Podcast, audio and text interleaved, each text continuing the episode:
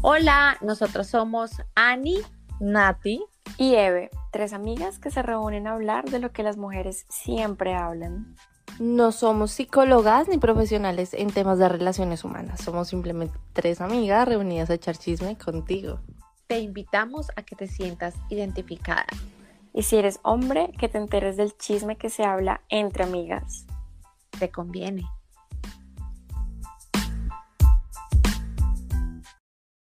El episodio de hoy será un episodio diferente. Tocaremos temas relacionados al abuso sexual y violencia intrafamiliar. Les recomendamos discreción, respeto y mucha empatía. Hola, hola a todos, ¿cómo están? Bienvenidos a otro lunes de llamada a las 3 en punto. Muchísimas gracias por conectarse con ustedes otro lunes más, otra mañana. No sabemos en qué momento nos estarán escuchando, si yendo hacia el trabajo, devolviéndose en un trancón, como siempre les agradecemos que se conecten. Eh, el día de hoy normalmente siempre hacemos como eh, historias divertidas, súper contentas, pero hoy estamos más profundas. Queremos contarles una historia de Alejandra. Ahorita la presento. Alejandra es una niña muy bonita, llena de vida, muy enérgica, muy fuerte. Em, y creo que a todos nos sirve escuchar esta historia que está como tan cerca, a veces no nos damos cuenta, no podemos ser como conscientes que está muy cerca estos temas de nosotros, los podemos sufrir, podemos estar pendientes, podemos prevenir que le pasen, podemos cuidar mejor a nuestros hijos, nos podemos cuidar mejor nosotros mismos, o sea, tantas cosas que se pueden evitar, tomar conciencia, nunca es demasiada conciencia, siempre entre más prevenidos estemos mejor. Eh, entonces, bueno, para, para empezar ya, empecemos. Alejandra, ¿cómo estás? Preséntate, por favor. Hola, ¿cómo están? Mi nombre es Alejandra Piedraíta. Tengo 24 años y pues nada, súper encantada por la invitación. Muchas gracias. Y pues aquí eh, lo principal es motivar y como dice Nati, Natalie. Eh, pues nada, alzar la voz, eh, ayudar a muchas personas que de pronto estén pasando por lo mismo y decirle pues que deben hablar, no quedarse calladas, que siempre van a tener un apoyo, siempre por, por mucho que parezca que no hay nadie, siempre puede haber alguien que pueda ayudar y, y nada, mucha superación, motivación a las personas que les haya pasado, que se den cuenta que el mundo no se acabó, que el mundo apenas empieza y que esto nos puede empoderar y ayudarnos a salir adelante y coger el mundo con las manos si así queremos. Gracias. Bueno, Alejandra, cuéntanos, tú tienes una historia súper fuerte y tú nombras aquí de que darnos cuenta de que el mundo no se acabó, pero ¿en qué momento normalmente uno pensaría eso? Cuéntanos tu historia, cuéntanos por qué haces esa aclaración, porque yo creo que todos sentimos mucha curiosidad de qué, qué fue lo que pasó. cuéntanos desde el principio. Bueno, la historia aquí empieza desde que Alejandra nace. Pues cuando yo nací, mi mamá, lo que me cuentan es que mi madre, mm, detrás de ella, pues también viene una historia bastante marcada. Eh, y ella decide, yo tengo una hermana mayor, ella decide dejarme a mí y a mi hermana. A mí me dejan en una guardería eh, y a mi hermana la deja con mi papá. Yo en aquel entonces pues tenía siete meses de nacida. Eh, me cuentan que mi abuela se da cuenta al tiempo porque algunos amigos empiezan a decirle a mi papá que, que pues que mi mamá me había dejado allí, que no tenían más como tenerme y empiezan como a llegarle a mi, a mi abuela como que ve y esa niña allí, ¿qué van a hacer con ella? Eh, esa niña ya está muy enferma, yo tenía desnutrición severa. Entonces, nada, mi abuela empieza como a, a ponerse las pilas, por así decirlo y empieza a mirar a ver qué pasó, va y se da cuenta pues que yo estaba en un estado eh, bastante grave, yo ya estaba en el bienestar familiar, como tal ya me estaban haciendo documentos para estar en el bienestar familiar. Entonces, nada, ella empieza a hacer papeleos, tiene, ella me cuenta que tuvo que vender algunas cosas y todo eso, pues para como tal hacer la adopción. Y aquí empieza la historia con mi abuela. Empiezo a vivir con mi abuela y con mi hermanita, que ya tenía tres años. Em, a mi papá pues casi nunca lo vi. Porque él no vivía conmigo, también estaba bastante joven, entonces lo veía de vez en cuando cuando lo veía estaba borracho. Eh, mi abuela decía, bueno, las personas decían mucho delante de mí que él eh, trabajaba como sicario, robaba, cosas así, entonces eh, lo veía drogado cuando se drogaba y estos son como los recuerdos que tengo de mi papá. Em, cuando ya yo tenía siete añitos de edad, mi papá lo, lo asesinaron y allí yo creo que todavía no tenía como mucha conciencia de la vida. Eh, normal, yo como que sí, mataron a mi papá, pero como no estaba tanto al lado, eh, recuerdo mucho que mi hermana me decía como que Alejandro, pero llores, que es mi papá, y yo, a mí no me salían ni siquiera lágrimas porque era pues algo como X. Eh, bueno, y ya allí empieza todo. creo que creo que me va a empezar a cortar ya. Pero antes empecemos como, eh, ¿en dónde vivías? Eh, ¿En qué ciudad de Colombia? Bueno, eh, mm, yo vivía en una vereda de cerca de Cartago Valle.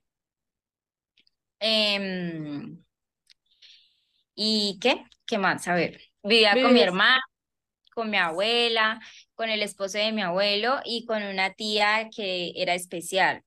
Ella pues era adulta, normal como nosotras, pero ya no hablaba, era como una niña totalmente y pues ese era mi núcleo familiar.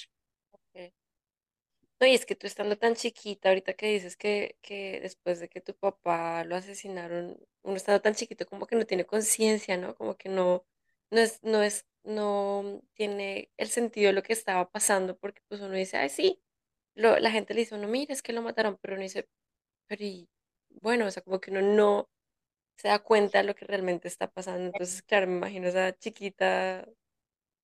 Pero uno no dimensiona tanto la situación. Y bueno, y poco a poco, ¿cómo fue evolucionando las cosas? No, pues poco a poco eh, allí ya empecé a quedarme sola. Eh, no tengo, la verdad, yo no tengo como muchos reflejos desde ahí hacia atrás, sino desde ahí hacia adelante. Eh, me acuerdo mucho que empezó a visitarnos un tío, nos visitaba muy frecuentemente. Eh, una vez nos dice y se presentó y todo porque yo antes de no acuerdo de haberlo visto, sino que él apareció cuando mi papá ya falleció. Y él se presenta y dice, niñas, yo voy a seguir como su papá, yo soy su tío, yo voy a seguir estando, a estar pues pendiente de ustedes, ta, ta, ta, y empezó a ir muy seguido. Mm, empezó a jugar mucho con mi hermana y conmigo, a hacernos cosquillitas, de pronto pasaba la mano por allí, juegos como eh, normales para mi hermana y para mí. Eh, una vez, eso fue un tío, ¿no? Porque, bueno, les cuento que yo también fui abusada después de que mi papá falleció, empecé a ser abusada sexualmente por parte de dos tíos y de mi abuelo. Y ya me voy a cortar. Tranquila, tranquila. Empecemos con esa parte como de la prevención, o sea, cómo es que el abusador va cogiendo confianza con el abusado lentamente en el punto en el que uno no sabe en qué momento se vino todo el mundo encima. Eh. ¿Cómo son esos primeros, esos primeros acercamientos disimulados? Exactamente, así empiezan, empiezan con juegos, eh, con que te voy a hacer cosquillitas y pues tú aún eras una niña, pero igual te, te pasan la mano por allí. Me, me acuerdo mucho de que de pronto se sentaba y me decía, venga, siéntese acá, mandaba la mano y te, de pronto te la pasa por la zona íntima, em, mucha confianza, besos en la nuca, que te empieza a cargar y te empieza como a correr para sus partes íntimas. Esas son como las primeras cosas que yo me acuerdo que empezaron a pasar, que pues ahora para mí me doy cuenta que totalmente estaba empezando a tener como una confianza en los regalos que si yo quería un dulce me lo daba, que si yo quería una muñeca, que si yo quería, mm, me acuerdo mucho que quería una guitarra, me la compró, mejor dicho, lo que yo quisiera. Además que como yo vivía en una finca, él vivía en la ciudad y pues para unas niñas de la finca salir a la ciudad pues es es bastante wow, tú ves todo diferente, juegos, tenía que computador, que los videojuegos, entonces él era como que te abría un mundo mágico y te mostraba cosas que tú no tenías y que tú te sentías feliz. Entonces, pues así empezó todo. Hasta allí, estaba todo.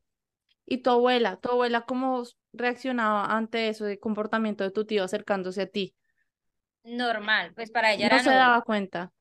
No, para pues ella feliz porque su hijo empezó a visitarla, em, pues empezó a llevarle que el mercado, ayudarla económicamente, ya que pues nosotras también crecimos en una, en una familia demasiado eh, pobre, por así decirlo. Habían muchos días que nosotras no teníamos cómo comer, mi abuela no tenía cómo comprar nuestras cosas, nuestros útiles, las cosas del estudio.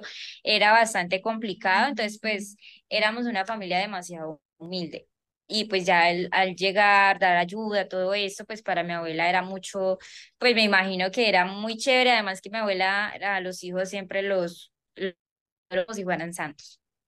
Pero entonces sí era confirmado que ese tío que llegó así de la nada después de que tu papá murió, sí era familiar, o sea, no fue un aparecido ahí que se aprovechó de la situación y dijo, ay no, yo soy tío lejano de tercer grado y todo el mundo lo recibió como, ay sí, sí, sí me acuerdo, pero, pero sí era confirmado que era hijo pues de, de tu abuela, o sea, tío, tío de verdad. Sí, mi abuela tuvo siete hijos y, y pues sí, eh, yo no, yo pues hay muchas cosas que uno borra, ¿sabes? Que ha pasado el tiempo y que se me vienen los reflejos cuando paso por los sitios, eh, cuando veo cierta cosa, es más, hay colores que a veces veo, en estos días me pasó que vi a una señora con una falda azul y me llegó al momento eh, que pasó algo, entonces uno borra muchas cosas inconscientemente, de pronto es pues como las defensas del cuerpo tratando de que ya pues no, no pienses más en eso, eso te duele, entonces uno trata de olvidarlo, por así decirlo, inconscientemente. Claro. ¿Y tu abuela en qué trabajaba? ¿Tu abuela estaba todo el tiempo contigo o era mucho el tiempo en el que ya se tenía que ir y las dejaba a ustedes solas? Pues que yo me acuerdo, mi abuela nunca trabajó. Mi abuela siempre estaba con nosotras, pero ella asistía a una iglesia que se llama eh, Pentecostal Unida de Colombia y sí nos dejaba mucho pues para ir a la iglesia o salía mucho donde los hijos, exactamente este que te estoy comentando, ella tuvo siete hijos, entonces ella iba recurrentemente donde los hijos y nos dejaba mucho con mi abuelo o solas.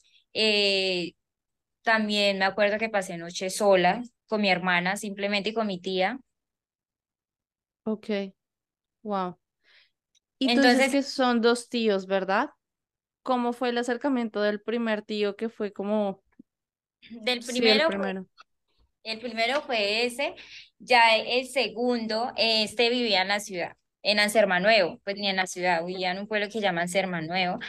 Está el otro que empezó porque yo eh, una vez vi a mi hermana que estaba sentada en la cama y él siempre que mi abuela salía y se iba, eh, él, iba a la casa supuestamente a cuidarnos y él me mandaba a mí a fritar eh, tajadas, a sofreír tajadas.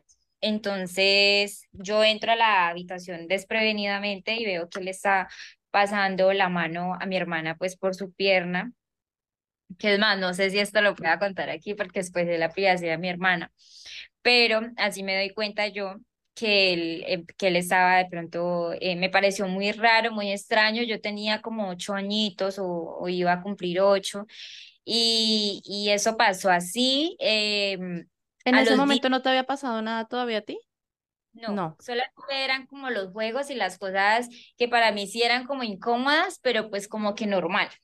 Ok, Ajá. Entonces, una vez mi abuela me, me manda a llevarle un almuerzo a mi tío de la finca donde vivimos a otra finca eh, y me dice, no, hija, pues vaya, llévele esto a su tío. Yo me fui normal. Mm, Cuando yo iba, me lo encontré en el camino. Entonces él empe- empezó a preguntarme como que eh, él me decía que yo era muy linda, que no sé qué, normal, que ahora yo digo, pues, como un tío dice esto a una, a una sobrina, y empezó a decirme como yo te gusto. Me acuerdo mucho de ese pedazo yo le decía, sí, tú me gustas, pero la palabra gusto para mí, como que me gustas como mi tío, normal, me caes bien, sí me pareces un buen, tío chévere. Eh, y decía, sí, pero no te gusto como otra cosa. Y yo no, y, y seguimos caminando.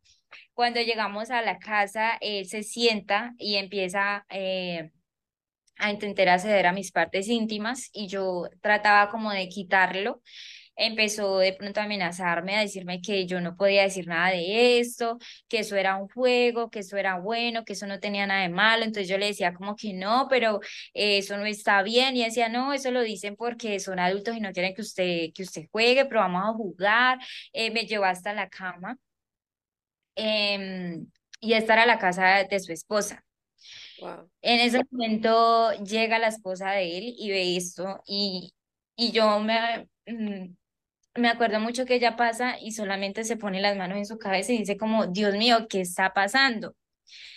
Y yo eh, me descabullo, me bajo mi ropita y salgo corriendo y se quedó así. Yo llegué a mi casa de pronto llorando eh, y le digo a mi hermana. Entonces ella llora y me dice, a mí también me pasó lo mismo lo que usted vio es porque a mí también me está pasando. Eh, me daba mucho apoyo emocional, me decía como yo te voy a cuidar, yo no voy a dejar que te pase nada malo, está bien. Eh, mi hermana empezó a decirle mucho a mi abuela lo que estaba pasando y allí es donde digo pues que nos pegaban porque más que todo a ella, porque cuando ella decía esto, eh, mi abuela de pronto no sé, o sea, no sé todavía qué pasaba por su cabeza, pero lo que ella hacía era como preguntarle a ellos, como cuestionándolos o como de pronto, eh, mira que las muchachas están diciendo esto y esto de ti, eso es verdad, entonces él se alteraba y decía que era mentira y lloraba y saliera persiguiendo a mi hermana y le pegaba con lo que encontrara, entonces pues... ¿Quién? ¿Quién salía persiguiendo? El, el, el tío. Mi mismo tío salía a perseguir a pegarle a mi hermana o mi hermana se enfrentaba mucho, es que yo no me acuerdo mucho, mucho, mucho las cosas, pero sí mi hermana se enfrentaba mucho con mi abuela, además que siempre le pegaban muchísimo a mi hermana, muy feo por cualquier cosa, entonces ella era como la más maltratada en ese momento porque sí le pegaban mucho, mucho, a mí la verdad no me pegaban porque yo era como como la muñequita de la casa que no tocaban, que es la más linda, lo que no, si me entiende, y siempre hubo como ese, también ese desbalance entre mi hermana y conmigo, porque a mí me mimaban muchísimo y a ella le pegaban mucho.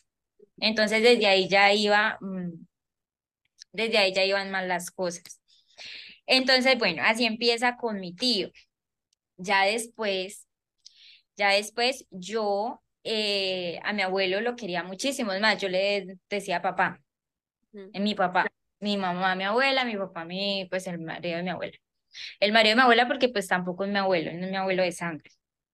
Okay. Entonces, yo voy a la iglesia con él, porque a nosotros nos llegaban, nos llevaban cada ocho días a la iglesia. Yo me voy a la iglesia con él y yo le empiezo a contar. Yo le empiezo a contar lo que pasa es que mi tío hizo esto y esto, y Mabel vio, entonces él me dice, es que no me acuerdo muy bien, pero él me dice como que, como que ella ya le había contado a él. Y esto en vez de, de ser pues algo grave, se convirtió en, en decirme que si no me dejaba hacer lo mismo de él, pues él le iba a decir a mi abuela. Y aquí empieza el tercero. Ay, es que estos hombres, Dios mío, aprovechados, decepcionantes, en serio. Y además que es parte de la familia, ¿no? O sea, con la que uno esperaría que hubiera un apoyo y, y que existiera como algo que, un lugar seguro y pues mira, al final resultaron siendo todos iguales. Y se volvía algo recurrente, o sea, era como que siempre, o sea, tenías unas visitas constantes de ellos o ibas constantemente a verlos y era como que sabías varias veces que eso iba a pasar a la semana o, o, o fue como esporádico.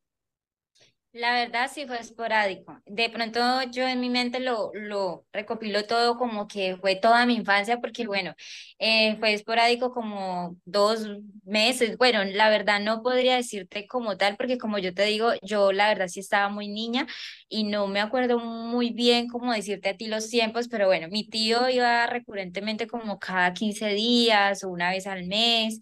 Eh, y ya este, él estaba con los juegos, ¿no? Hasta aquel entonces, pero ya eh, cuando él empezó a ir a la casa, yo ya tenía tipo nueve, diez añitos, empezó él a decir que pues él llegaba y se empezó a quedar a dormir a la casa.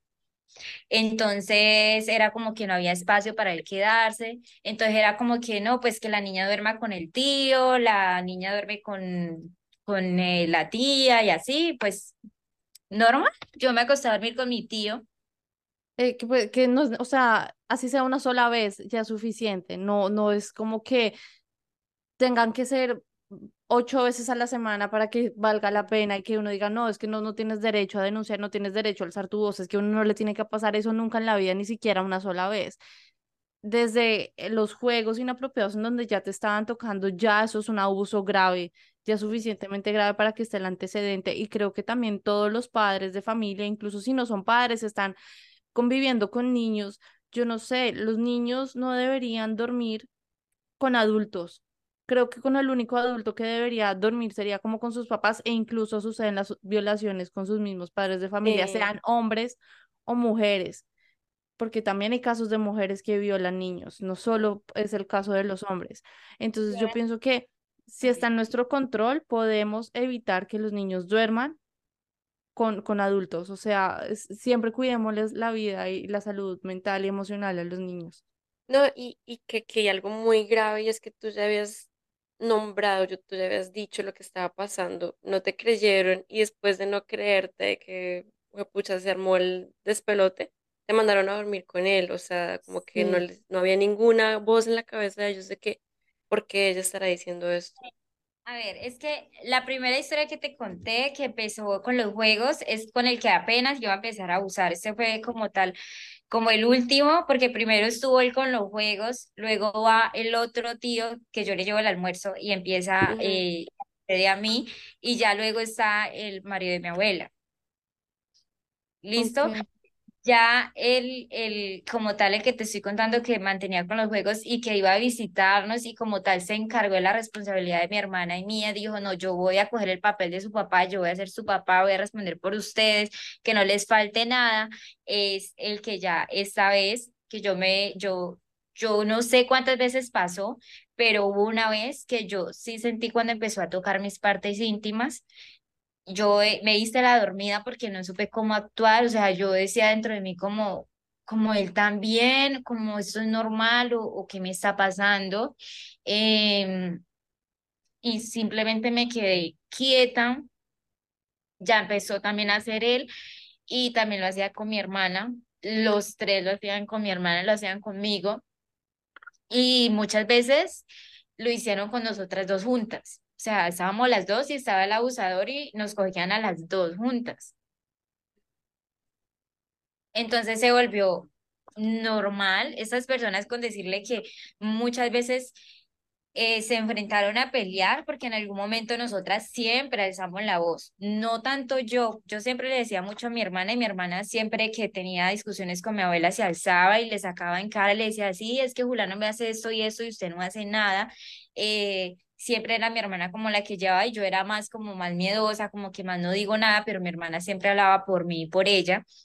Entonces, eh, cuando se empezó a alzar la voz y los tres se dieron cuenta de qué estaba pasando, se, muchas veces se agarraron a pelear a machete en un caballo, o sea, es algo que uno dice como que, wow, pero se agarraban a pelear en, con machete porque mi abuelo salía que sí, que usted que me le está haciendo la niña y el otro decía sí, y usted también lo está haciendo y mi abuela se metía, mi abuela tiene una cicatriz en la mano donde le dieron a ella con un machete y se metía, era como no peleen, entonces ya entrábamos nosotras, mire ustedes lo que hacen, que ellos peleen, entonces ya empezaba a decirnos como que no digan nada porque ellos se van a agarrar a pelear y ya éramos nosotras con ese miedo porque obviamente un niño se queda asombrado al ver una pelea de machetes, o sea, como una película. Entonces uno se queda como que no, yo ya no digo nada. Claro, ahí empiezan a jugar con la culpabilidad del niño y con la con la mente, con la psicología. Todo esto es culpa tuya, si ellos se mueren es tu culpa, tú por qué te pones a hacer eso y tu abuela no, yo no quiero que mis hijos se peleen. Es increíble porque de verdad los niños son muy manipulables y son son almas blancas, o sea, son mentes en blanco. Mm.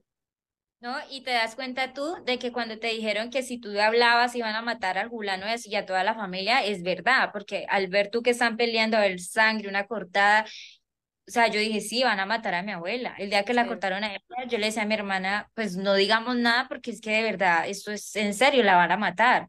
Y empiezas a normalizarlo, a normalizarlo, o sea, a quedarte callado, llegan a hacerlo y tú simplemente respiras y te quedas callado y tú como que te entregas y dices, bueno, está bien, haga lo que usted quiera, yo me quedo callado.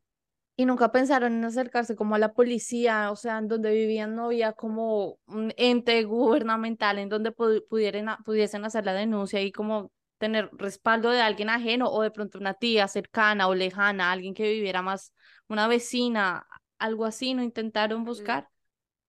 De hecho, sí.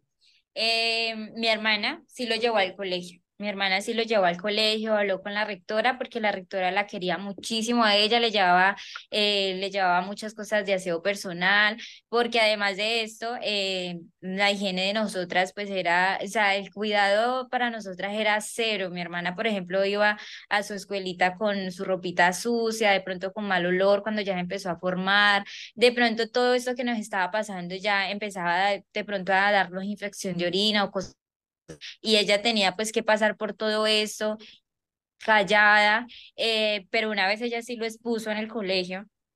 Yo en ese entonces pues todavía no estaba en el colegio, pero ella sí lo expuso. Recuerdo muy bien que a ella se ganó una pela gigante porque ella fue al colegio, habló con la rectora, llamaron obviamente a mi abuela, a mi abuelo, y todo esto se habló. En algún momento recuerdo que habían unas personas que como que dirigían el pueblo y a esa persona le, no como tal no había ley, porque ley pues policía y cosas así, no, eso es un pueblito súper chiquito, una vereda, pues esto allí no, no hay como tal ley, pero sí le dijeron a él que se tenía que ir pues del pueblo, que tenía que ocupar porque pues las cosas por allá son así, o sea, se va y o lo desaparezco.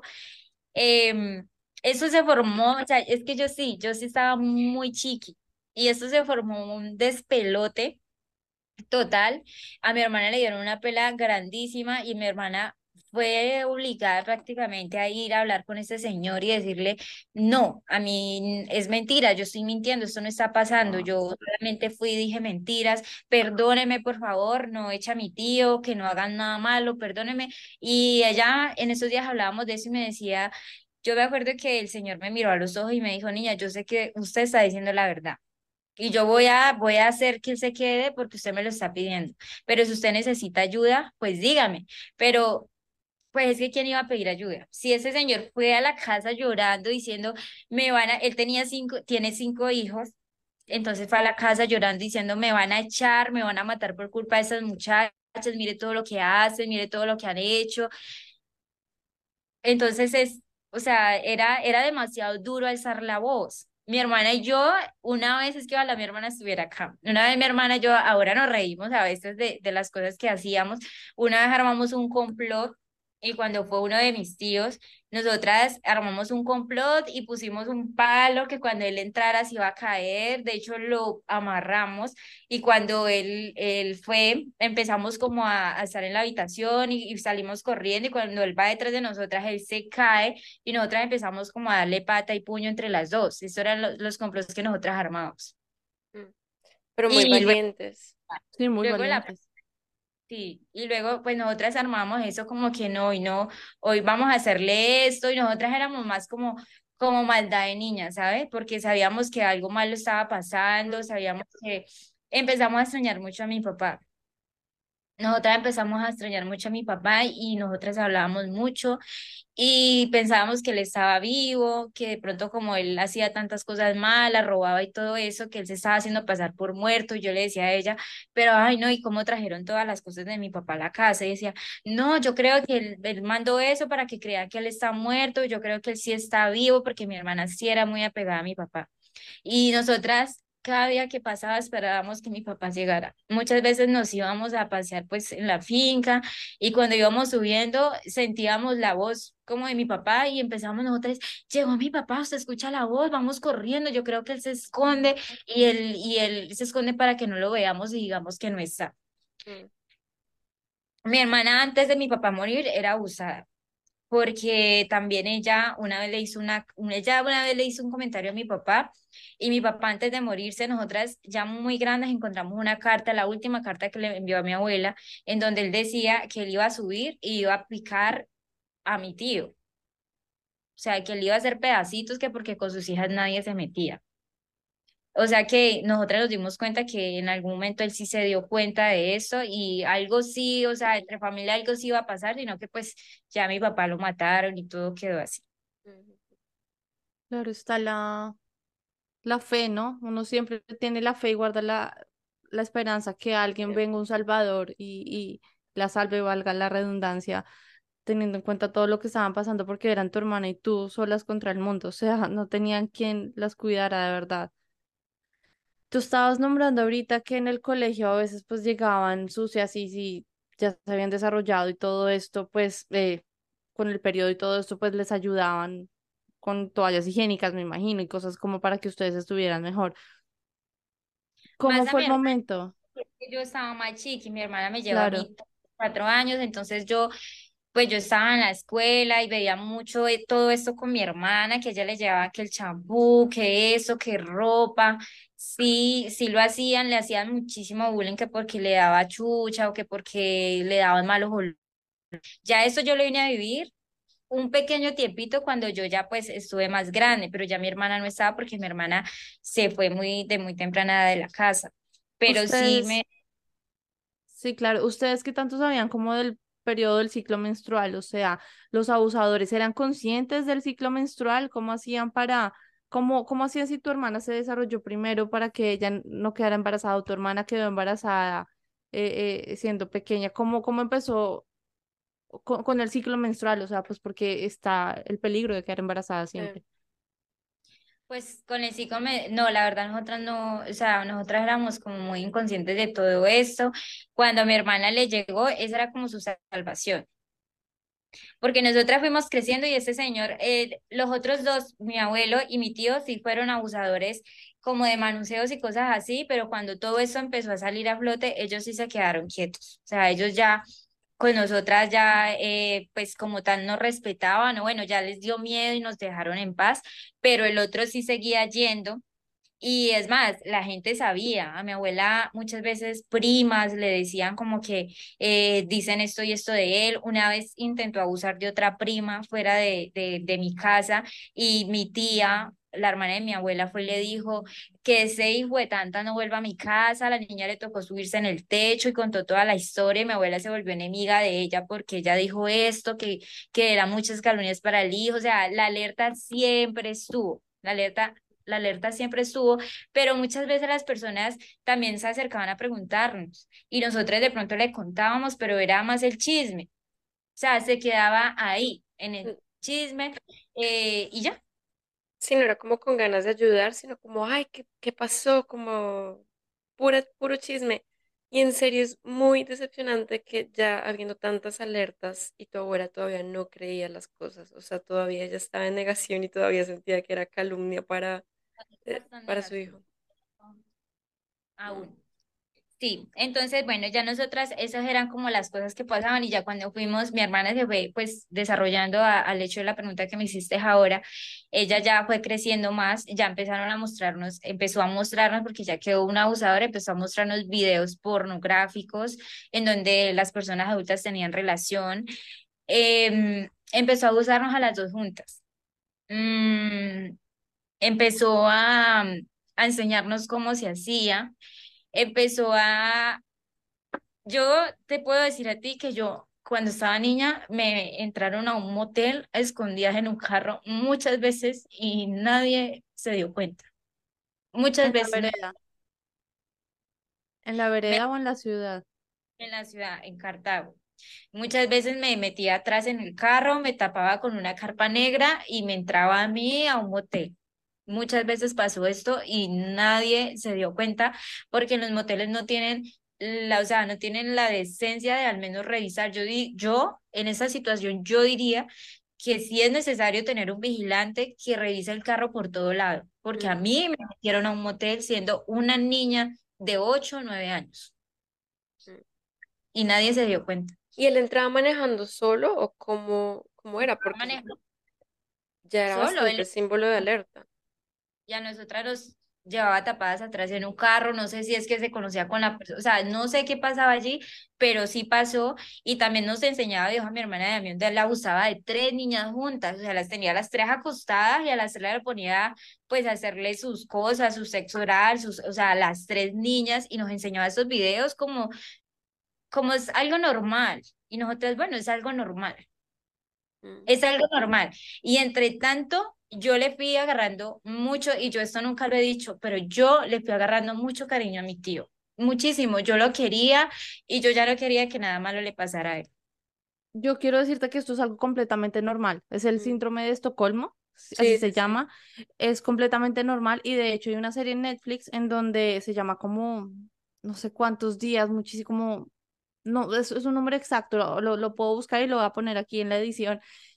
Es una niña que la secuestran desde que tiene como unos cuatro años y más o menos alrededor de los 17 años ella logra liberarse y ella dice que ella ya se enamoró de, del abusador que la tenía encerrada y la tenía enclaustrada y no comía y no veía el mundo, no veía el sol, eh, pero estaba enamorada de él porque juegan con la mente de los niños. Y también hay otra, otra serie en donde también era como un vecino eh, muy cercano que se la pasaba enamorando a la, a la niña y le la abusó sexualmente y le decía como que era una misión del espacio.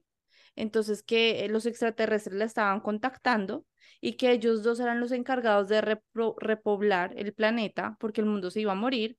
Entonces el señor hizo todo, o sea, todo el teatro literal y eh, modificó un motorhome en donde puso como eh, cosas así como intergalácticas para hacerlo parecer que estuviera dentro de una nave espacial, en donde hablaba como con la, los extraterrestres y todo, y ella decía que, que amaba a, su violador. Mm.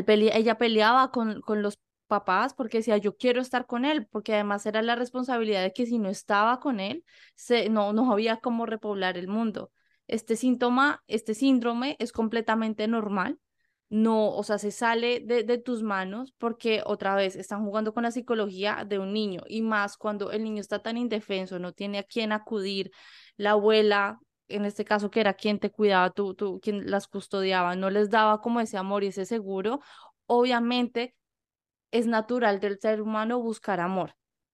Es completamente natural. Entonces, en cualquier medio tacto, así sea un tacto abusivo, si es recurrente, se, se, se encuentra el amor. Entonces, eres muy valiente por contarnos esto. De verdad, muchas gracias. Eres absolutamente valiente y te debes sentir súper juzgada, pero nadie te está juzgando. Eh, eres la voz de verdad de las que no tienen voz porque aceptarlo esto y en público. Y si una niña está pasando por esto mismo, va a reconocer y va a decir, esto está mal. Tengo que buscar todo lo que esté en mis medios y todas las herramientas para huir te felicito, o sea, eres, eres, ustedes dos son absolutamente fuertes.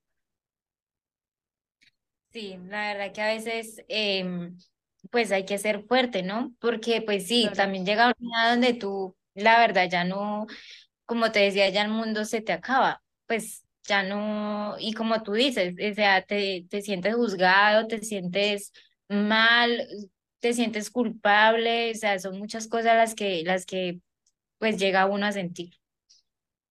Y es que siento que hay mucho juego de manipulación ahí, o sea, lo que Nati decía, que es un niño que está buscando, una niña que está buscando protecciones. Ustedes estaban en un momento de vulnerabilidad en donde las personas mayores que tenían que estar ahí cuidándolas, las manipularon y les mostraban cosas para hacerlas creer que todo estaba bien. Entonces, ay, no sé, es tan decepcionante todo el sistema, cómo funciona, cómo algunas personas las quieren ayudar, pero todo por manipulación de pronto se, se convirtió en contra de ustedes y, y, resultaron pasando las cosas que pasaron.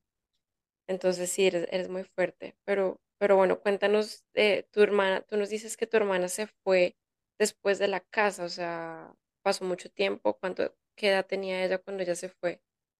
Pues es que antes de esto llegó el tema de, de, de que mi hermana ya iba a cumplir 15 años y en la iglesia en ese entonces, pues nos, mi abuela decía que nosotras teníamos que casarnos y ta, ta, ta. Bueno, mi hermana ya estaba en una donde ella ya, pues, ya le empezaban a gustar los niños y todo esto. A pesar de todo, pues, ella empezó ya a tener su, su, su núcleo de amistades, sus cosas. Y ella, no sé si le gustaba o no, pero ella empezó a noviarse con un chico de la iglesia y ese señor se da cuenta y él se pone furioso, delante de mí le decía, eh, ella le rogaba, o sea, ella le, le rogaba que por favor la dejara tener novio, eh, la manipulaba, en algún momento le dijo como que sí, que sí podía tener novio, después la cogía sola y, o sea, no sé cuántas cosas le decía, empezó a ofrecerle una moto a cambio de, de, su virginidad, a cambio de su silencio, a cambio de tener novio, a cambio de todo. Eh, a mi hermana siempre, como les contaba, también fue un tema de, de, diría yo, de maltrato, porque a mi hermana le pegaban muy duro por cualquier cosa. Entonces esto se seguía viendo cada que ella, ella empezó a tenerle mucha rabia a mi, hermana, a mi abuela y yo entiendo todo lo que ella sentía porque yo en ese momento no lo sentía así, pero cuando yo ya tuve su edad, yo sí sentí lo que ella llegó a sentir y ella se volvió rebelde, le contestaba a mi abuela, una vez eh, mi abuela le fue a pegar y ella también le respondió y mi abuelo le pegaba durísimo. Entonces ella en medio de todas estas cosas, ella también pues ya le empezaron a hacer mucho daño y ella en medio de todo eso, una vez de tantas, mi abuelo, eh, a ella le pegaban muy duro y se le veían los morados, muchas veces fue bienestar familiar a mi casa que porque a ella llegaba con esos morados en el colegio, eh, se me quedó mucho la palabra de una de estas personas que fueron a la casa y le decían eh, a mi abuelo como que, pues es que a los hijos hay que castigarlos, pero no con rabia. O sea, cuando tú le pegues a tu hijo, no, no le pegues con rabia porque pues lo estás maltratando. Y él le decía como que cómo le iba, cómo le iba a castigar sin rabia. Se me quedó mucho esa palabra y yo siempre la aplico con mi hijo. Siempre la aplico y siempre sé que a un hijo hay que darle, hay que, si tú lo vas a castigar, pues sin rabia. Y si no hay necesidad de nunca tocarlo, pues no, no hay que hacerlo. Entonces, bueno, en medio de todo eso, a mi hermana una vez una golpiza terrible, a ella siempre le reventaban su boca, su nariz, o sea, la, verdad que cuando te digo que eran golpizas terribles, eran golpizas terribles, de pronto le bajaban la ropa para pegarle y le metían la cabeza dentro de las piernas, entonces ella ya se estaba asfixiando, o sea, era algo demasiado duro para ella, yo sé que sí, y ella simplemente dijo, me voy. Pero cuando ella se fue, ella no sabía que yo ya, yo ya estaba embarazada. Porque a mí como tal, a mí ya me, a mí me abusaban, como te digo, manuseos y cosas así, pero pues nunca había pasado como algo de más allá. Y eso fue un 24 de diciembre, que mm, ese señor nos dice pues que nos va a dar ropa, primero se lleva mi hermana, mi abuela ya dejó, empezó a dejarnos ir a la casa de él, eh, de seguido nosotras íbamos y nos quedábamos allí o en vacaciones y el 24 de diciembre él se la lleva primero a ella, le compra pues toda su ropa, todas sus cosas y me lleva a mí a las afueras de Acerma Nuevo, en una finca, no sé si era la salida para el Águila, no sé para dónde, pero yo lo único que me acuerdo es que nos sentamos en una bomba y él me dio un jugo y me dijo, tómate esto. Yo me tomé el jugo, íbamos en el carro y yo de la nada sí sé que le empezó a forcejearme como aquí, yo estaba como, como con sueño, obviamente así nosotras nos hayamos acostumbrado cuando él iba a empezar a usarnos o nosotras obviamente era muy molesto y siempre era como que no, como que no, estoy enferma, mi hermana se excusaba que tenía la regla, ella decía no, es que tengo la regla o yo decía que tenía dolor de cabeza, que estaba enferma, muchas cosas y sí empecé a forcejear, pero yo ya es como cuando tienes un microsueño que tú, yo, tú ya lo aguantas y te quedas dormido. Y cuando yo ya, cuando yo ya desperté, yo ya estaba en la finca donde mi abuela y ya estaba demasiado dolorida. Cuando me paré de la cama, me ardía mucho mi parte íntima para, para ir al baño. Yo estaba botando sangre. Yo estaba en el baño, empecé a vomitar verde y yo llamé a mi hermana llorando. Ella vio que yo estaba en el baño llorando y llorando y fue y yo le dije, es que mira, me pasó esto y esto y ella me revisó y me dijo y él se sentó a llorar y y simplemente decía como que como que ese desgraciado que le hizo y lloraba mucho, se desesperó muchísimo y ella le dijo a mi abuela, ella le dijo, ella pues le dijo, es que él le hizo esto y esto a mi hermana y eso se quedó así hasta como el, como a la semana que él vuelve a la casa a visitarnos. Eh, estábamos ya todos acostados. Yo esta vez, yo ya no quise dormir con él, por mucho que yo ya lloré, lloré y patalé, yo dije, no voy a dormir con él, porque pues obviamente me dolió, yo ya no, o sea, yo en esos días estaba demasiado ya deprimida, yo ya, mejor dicho, quería cortarme las venas.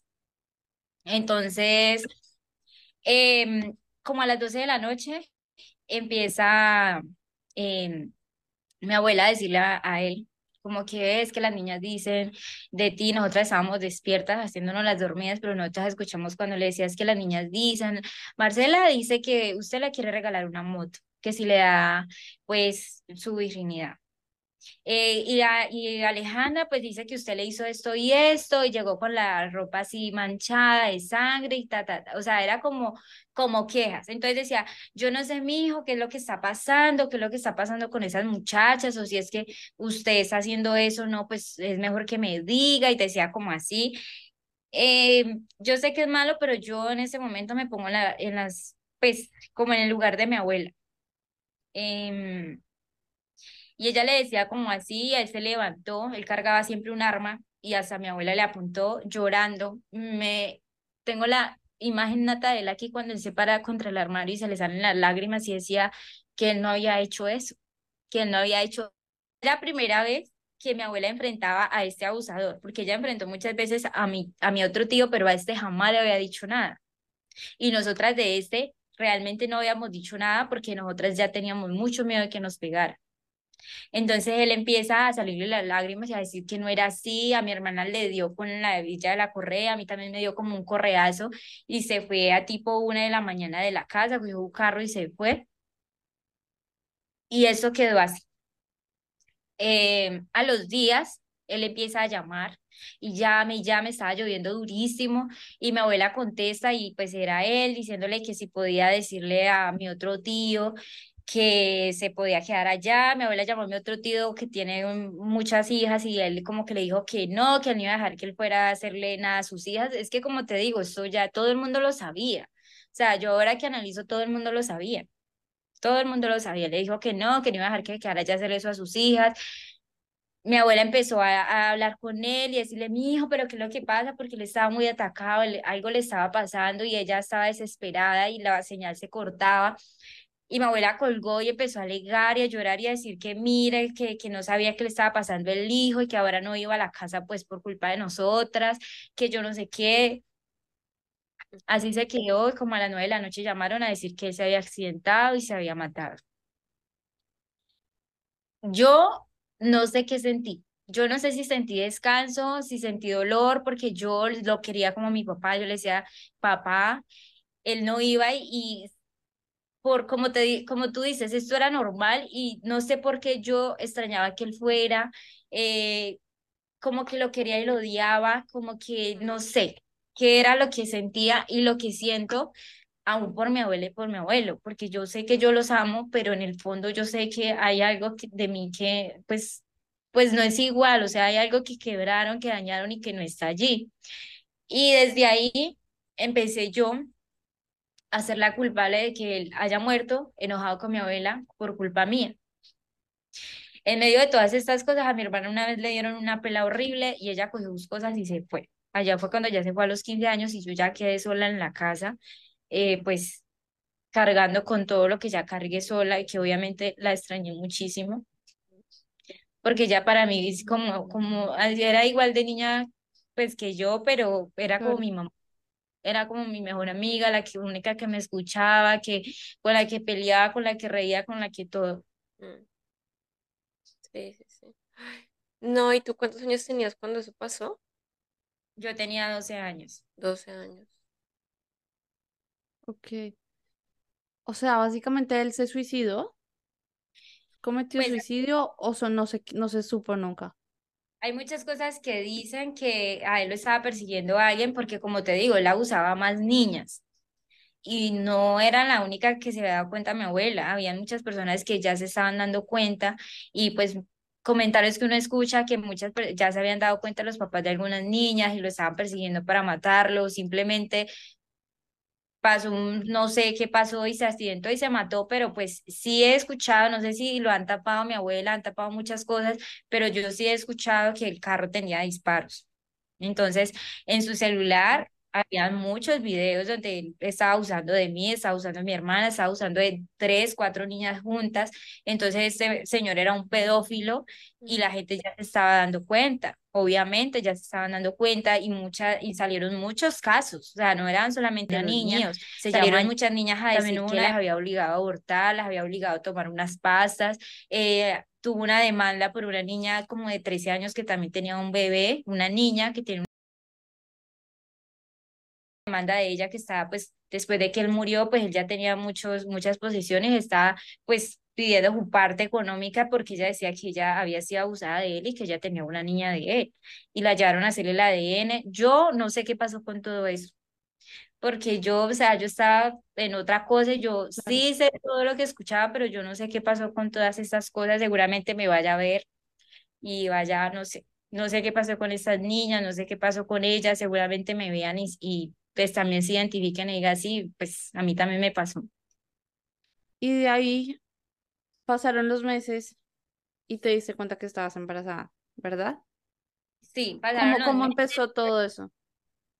Mi abuela estaba demasiado, eh, pues obviamente estaba viendo su luto por su hijo, eh, muchos papeles, muchos enredos que muchas cosas y mientras tanto yo estaba eh, pues pasando por todo esto. Mm, una vez eh, yo empecé a sentir muchas ganas de vomitar, muchas náuseas, muchas cosas, y yo calculo que tenía cinco o seis meses cuando yo estaba acostada y empecé, yo ya antes sentía como tirones en el abdomen, como que algo me caminaba, pero pues normal. Y una vez yo me acosté y empecé a ver cómo la pata, el, la, el piecito del niño se movía ya, y yo me toqué y se quedó como quieto yo empecé a analizar muchas cosas, pero pues normal, yo iba viendo los días como que sí, iba al colegio, normal. Una vez... Tenías 12 em, años. Sí. Una vez mi blusa del colegio se manchó toda así de leche. Yo estaba como parada y yo me miro y veo que estoy mojada y a mí se me hacía como tan raro y yo entré al baño y yo me hice los senos así, uf, me salía un chorrísimo de leche, ya los cenitos cuando todo esto me pasó, yo no tenía ni senos. A mí los senos me estaban empezando a formar, que uno se le hinchan los pezoncitos, y yo no tenía ni siquiera senos y ya me estaban empezando, medio tenía unas cositas de nada, y yo me hice así, pues me salió mucha leche y yo, o sea, yo empecé a analizar todo, yo dije, yo estoy embarazada, pero yo me veía la barriga y pues realmente no era mucho. Entonces yo empecé a analizar y yo dije, yo estoy embarazada. Eh, empecé a calcular y a llevar como los meses, porque yo sé que pasó el 24 de diciembre porque esa fecha para mí es súper marcada y yo empezaba a calcular los meses y yo decía, sí, ya tengo entonces como cinco meses, ya el, el bebé empezó a moverse. Yo empecé a sumirme, yo todo el tiempo era sumida, súper sumida, empecé a usar ropa ancha, eh, me empecé a engordar todas las piernas, pero yo me imagino que pues como me sumía tanto la barrita no se me notaba o yo sentía que no se me notaba porque la gente sí empezó ya a hablar en algún momento era como que se está formando, tan bonita que se está poniendo la niña, ta, ta, ta. Y ya eh, una vez sí llegó a los oídos de mi abuela y mi abuela me dice, ¿es cierto que tú estás embarazada? Porque la gente está diciendo que tú estás embarazada, mi hija, ¿cómo así? A mí se me enfrió el mundo, yo le dije ya no, eso la es llamé. mentira. Antes de eso, mi tío tenía una, la mujer de mi tío tenía como 15 años. Era una niña. Y yo tenía el número y yo le dije, yo estoy embarazada, tú me puedes ayudar con unas pastas para yo abortar porque yo no sé qué voy a hacer. Yo lloraba y decía, y no sé qué voy a hacer y ella me, ella me dijo, eh, y ya no está tu tío para que nos ayude y yo callada, yo no le decía y me dijo, pero ¿cómo así? ¿Qué fue lo que te pasó? A ella fue la única persona que yo le dije. Yo le dije, eh, pues eso fue en el colegio, yo estaba con un niño y él como que, no sé, como que medio me cogió, pero yo no sé qué pasó, yo creo, no sé, yo ya empecé como a, arrepentirme de lo que le había dicho y me dijo, no, pero yo creo que eso no es así, usted está muy niña, no, yo no creo. Eso se quedó así. Ella fue la única que yo le dije. Ya y ya el tiempo empezó a pasar y yo lo único que quería era ocultar o, o, yo no quería tener a mi, pues yo no quería tenerlo, o sea, yo lo único que quería era que nadie supiera lo que me estaba pasando y, y ocultarlo como fuera, no sé cómo fuera, pero ya mi abuela me empezó a preguntar y yo le dije que no.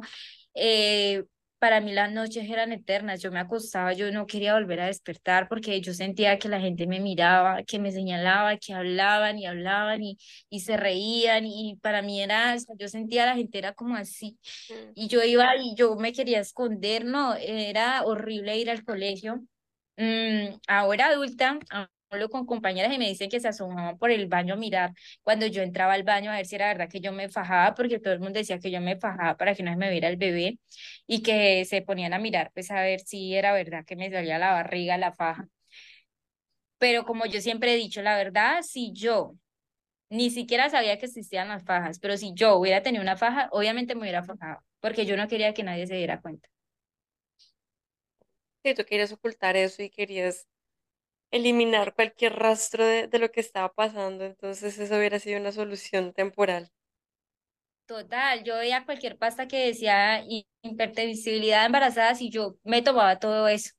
No, pero es que eres Eh, una niña, estás lidiando con muchas cosas tú sola, o sea, claramente tú no entendías nada y tú en medio de todo igual tratabas de cubrir al abusador porque si estabas diciendo que era un niño, que tú creías que era el niño, era porque tú estabas asustada que, que una vez más denunciaras con tu familia, con los entes, con lo que fuera lo que estaba pasando y que otra vez el resultado fuera golpes para ti. Pero es increíble también la posición de tu abuela que te pregunte que si estás embarazada cuando es obvio, gallina es. O sea, el, el dicho, o sea, literalmente, ¿cómo, cómo no se da cuenta? ¿Cómo es el dicho, bebé, tú que te lo... Blanco blanco es, es, gallina lo pone. frito se come, o sea, era obvio, era obvio que uno más uno da dos, como es que no ella atacado si dice, sí, mi niña, mi, mi nieta está embarazada. Mm. ¿Y cuánto, cuánto tiempo el bebé llegó a término? ¿O cómo fue el momento del parto? sí, eh, no, eso, eso fue un embarazo gigante. ¿verdad? Yo, yo me acuerdo de mi embarazo como si hubiera sido toda mi vida. Era horrible. Yo tuve cinco pollos que fueron como mis, mis animales de, ¿cómo se llama? ¿De apoyo Eh, emocional? sí, Una gallinita tuvo cinco pollitos y yo me los robé para mí y yo mantenía con esos pollos y me los tocaban, yo lloraba horrible, yo los amaba con todo mi corazón. Em, era un- unos días raros, había días que yo me imaginaba el bebé y yo me emocionaba y yo pensaba, ¿será que es niña? ¿Será que es niño?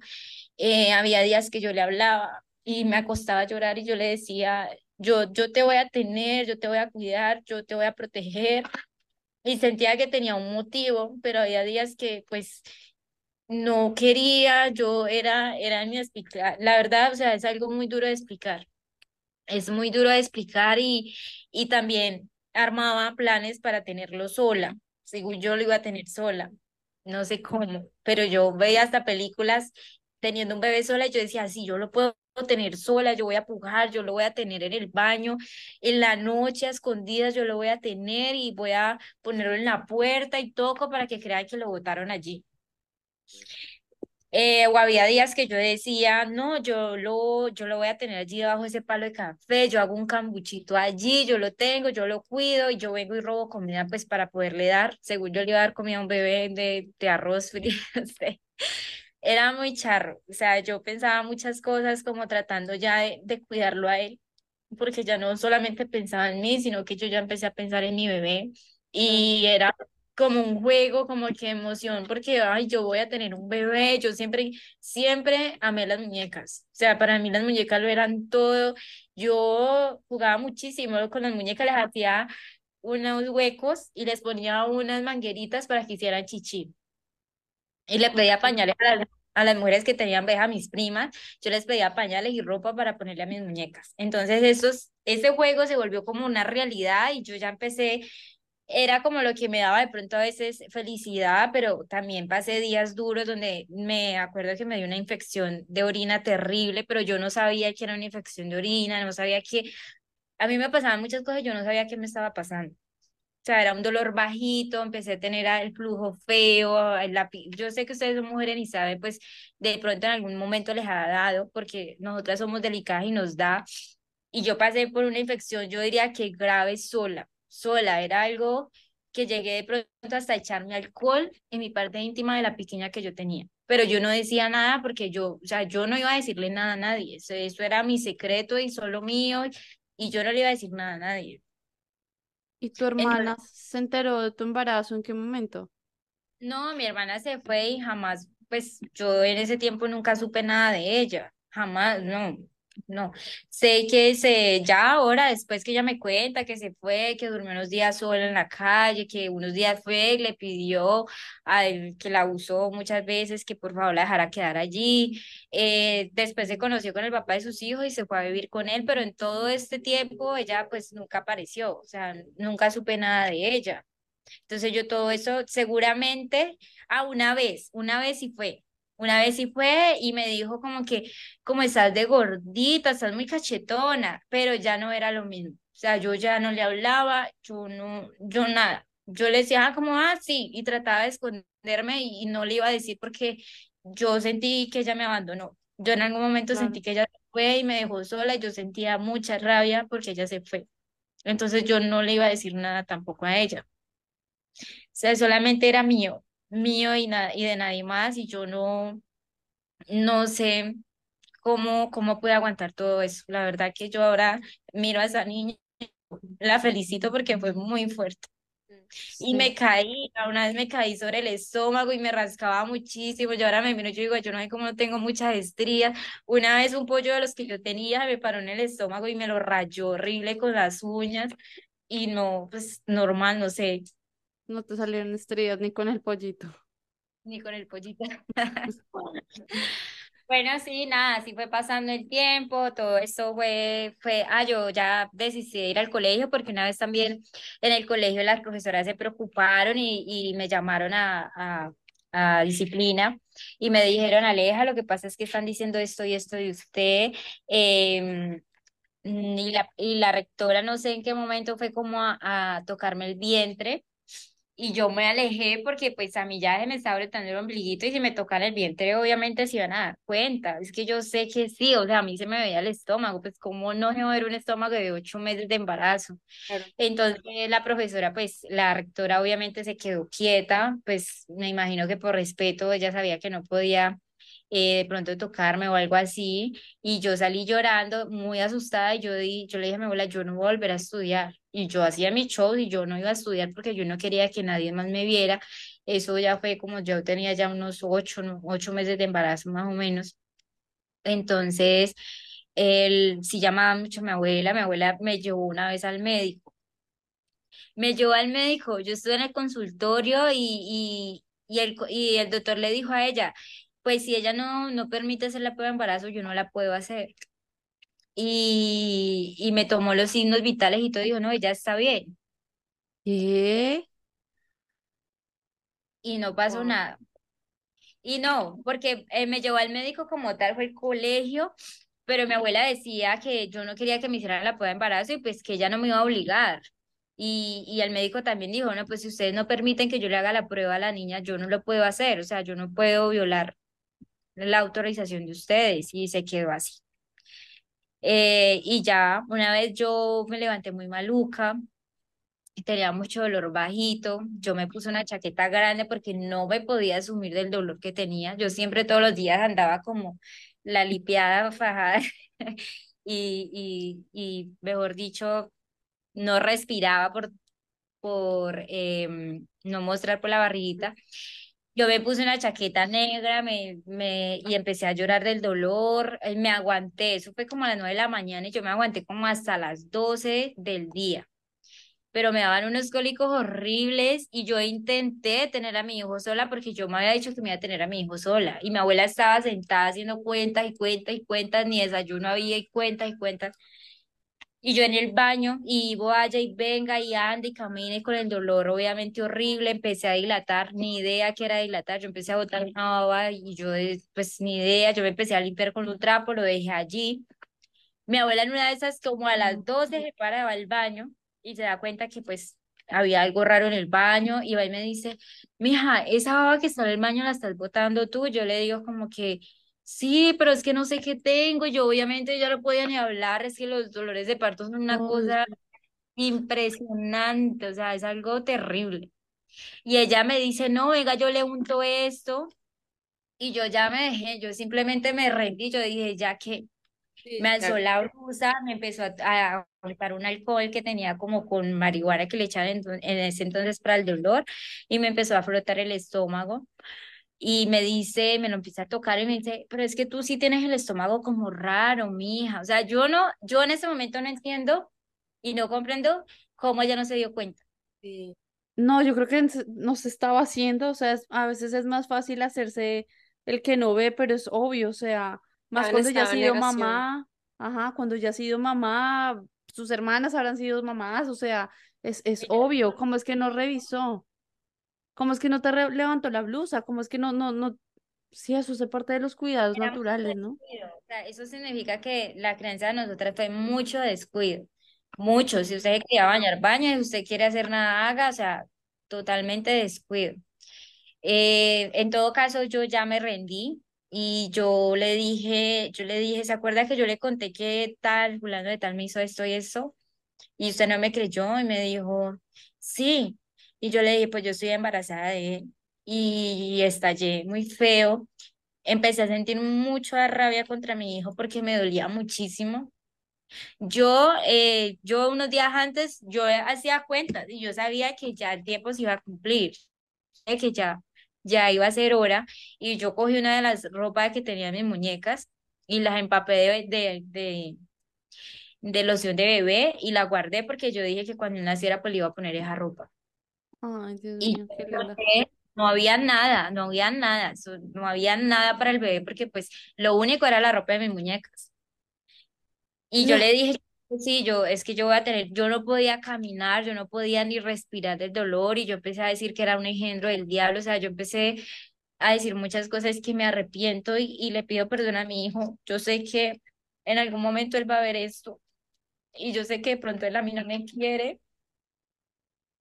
porque él cree, yo sé lo que él siente, yo sé que él siente que yo lo abandoné, yo sé que él siente muchas cosas y que él no entiende y yo lo entiendo completamente pero yo de verdad, yo, yo lo amé, así fuera hijo del engendro del diablo, fuera lo que fuera, yo lo amé con todo mi corazón y si en algún momento yo me equivoqué y tuve que dejarlo y, sufrí muchísimo, es porque yo tenía que hacerlo, o sea, o era eso, o era de pronto no vivir más, o volverme loca, o no sé ni siquiera qué iba a hacer de mí. No sé entonces cuántos hijos le tendría, quién sabe a cuántas personas en ese momento.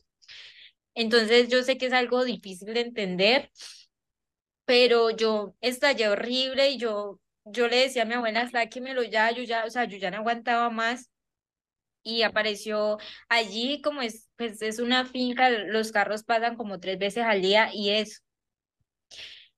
Y entonces, a ver, ella empezó a organizarme como pudo, empezó a limpiarme de pronto, bueno, bañese, yo ni podía bañarme, yo cuál bañese, o sea, no podía, yo estaba, era, yo ya me quería morir, yo le decía a ella, yo me quiero morir, yo, yo no quiero vivir, yo no quiero. Y venía un carro blanco y allí paró ese señor y le dijo, vea, es que, y ya claro, la gente empezó a mirar y me imagino que mi abuelo no estaba, mi abuelo estaba por allá y ella fue y le dijo, es que la niña tiene unos dolores muy horribles, ella dice que está embarazada, no, eso fue el boom de los boones del mundo, o sea, eso fue el boom más grande del mundo. Eso fue, no, pues imagínate tú, Realmente la gente tenía como la duda de que si yo estaba embarazada, pero la gente no sabía si realmente era así. Entonces el señor del carro, ese señor casi se muere, yo ni sé quién fue, que le doy las gracias, pero ni sé quién fue el que me llevó. Y cuando llegué al hospital me decían que si era un aborto, porque pues no tenía mucha barriga, que si, que eso no era un aborto, que eso era un aborto, que eso no era un bebé. El médico que me ayudó a tener a mi hijo fue demasiado imprudente porque yo lloraba mucho y gritaba mucho y él me dijo que así como ya había abierto mis patas para que me engendraran el niño, tenía que ser fuerte para tenerlo. Y eso fue algo que me marcó horrible. O sea, yo no podía ni siquiera gritarlo, esto no podía. Cuando yo tuve a mi hijo, yo ya estaba prácticamente desmayada. No. Y ya, ese ya, ya, ya nació el niño. Qué locura.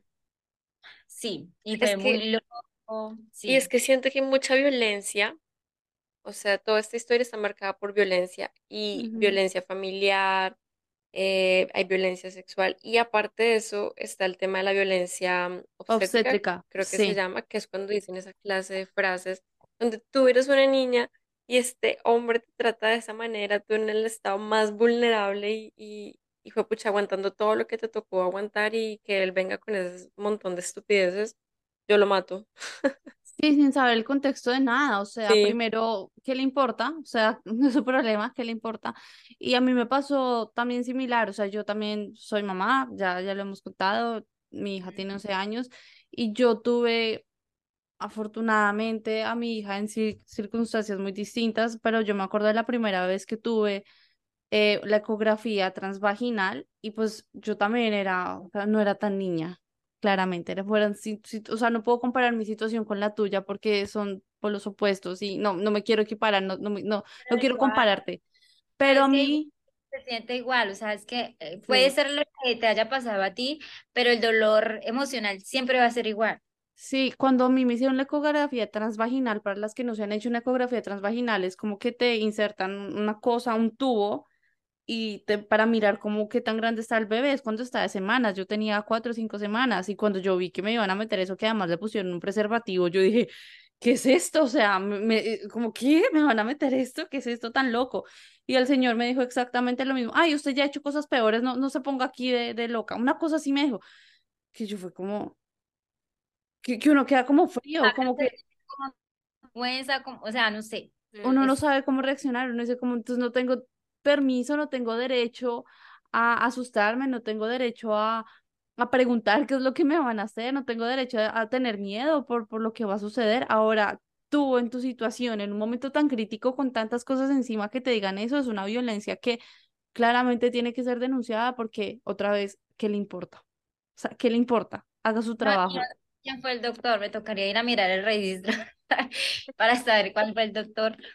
Pero sí, también me pasó eso. Luego fue eh, la etapa de darle leche al bebé, el dolor en los senos impresionantes. O sea, yo no, Claro. no, era horrible, horrible. Además que el bebé no que, no, o sea, eso fue otro trauma terrible para mí, el, el tratar de darle leche al bebé. Además que yo no tenía senos no tenía nada de senos, entonces eso era algo también donde mi abuela me juzgaba, que si yo no quería al niño, que porque no le daba leche, que porque eso ya, yo creo que a mí me dio depresión postparto horrible, creo yo, porque yo me, o sea, yo empecé a odiar a mi abuela con todas las fuerzas del Claro. alma.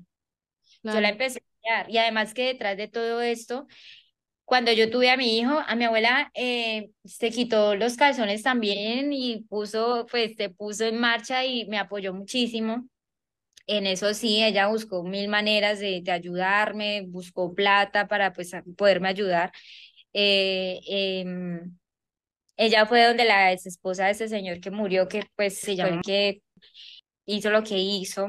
Em, esa señora hace muchos años se había separado de él porque ella, tiene ella tiene una hija con él que y esa niña eh, también, él estaba intentando abusar. Que ojalá, bueno, cuando tú edites eso, por favor, le tapas los nombres. Sí, tranquila. Entonces él empezó también, luego me demandan porque la nombré. Él también eh, abusó de esta niña cuando estaba muy chiquita, como de 14 años, le contó esta señora a mi abuela y que por eso él se- ella se había alejado de él y se la había quitado. Entonces mi abuela se hacía como que, ay, pero ¿por qué no contó, muchacha, por Dios? Pero, pero bueno, esta señora estaba casada con él, nunca tuvieron un divorcio, por lo tanto, ella quedó con todo lo que era ese señor. Entonces, al ella darse cuenta que una niña de 13 años tenía un bebé y que podía, eh, el abogado después me, me explicó de que yo podía pues demandar y, y, y pedir una patria potestad, bueno, algo, eh, algo que me, que me cubriera a mí hasta mi mayoría de edad, para mis estudios, para mis cosas, igual que al niño. Ellas dos hicieron un cambalache donde mi abuela recibió la mitad de la finca, que es de ella, la otra mitad era de, de ese, de este señor para que le volvieran la mitad de su finca, le dieron una moto, le dieron todo y yo, Nada. nada. Y yo pues simplemente vivía con mi abuela, pero ya después, eh, pues obviamente yo lo necesité, pero pues nada.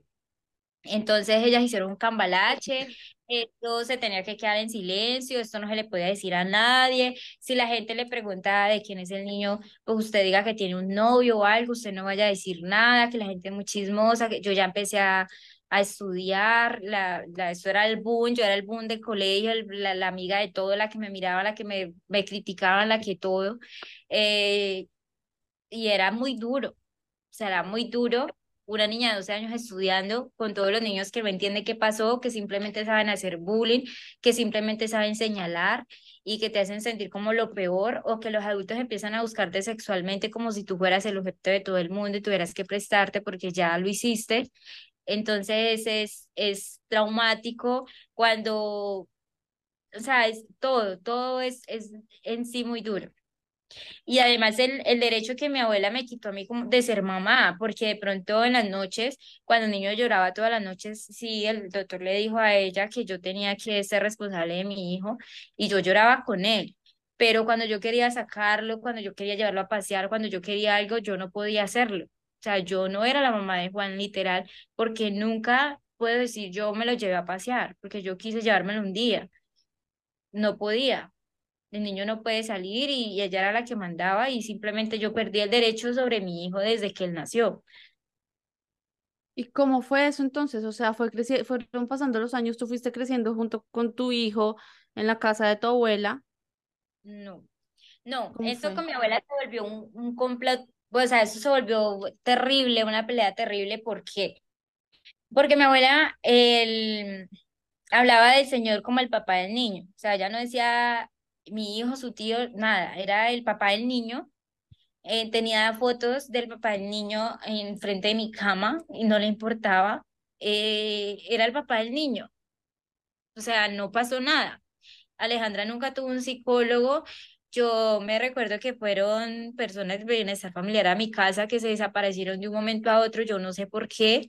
Ellas iban a llevarle leche, cosas al niño y llegamos hasta el caso donde una, donde una psicóloga me sacó la verdad, porque yo siempre negaba de que, de que yo había sido abusada, yo ya lo negaba, hasta que la psicóloga entró a hablar conmigo y me dijo, yo quiero que tú me cuentes la verdad, y yo me abrí y le dije, sí, me pasó esto y esto, pero ellos no volvieron, o sea, no sé qué pasó con ellos, jamás volvieron, eh, me hablaron sobre, ahí fue donde me presentaron un abogado, me dijeron que yo tenía derecho a, a reclamar pues alguna contribución económica, eh, pero pues todo eso se quedó así, yo no sé, la verdad que qué cadenas tendrán mi familia, qué hicieron o simplemente no volvieron y se desentendieron del caso, pero sí se volvió una guerra yo me le paraba a mi abuela y le decía que yo la odiaba y yo le decía, es que es su culpa, usted era la responsable de, mí, usted dejó que esto me pasara y ella lloraba y, y en algún momento pues también le pedí perdón porque yo siento que la juzgué de más, siento yo,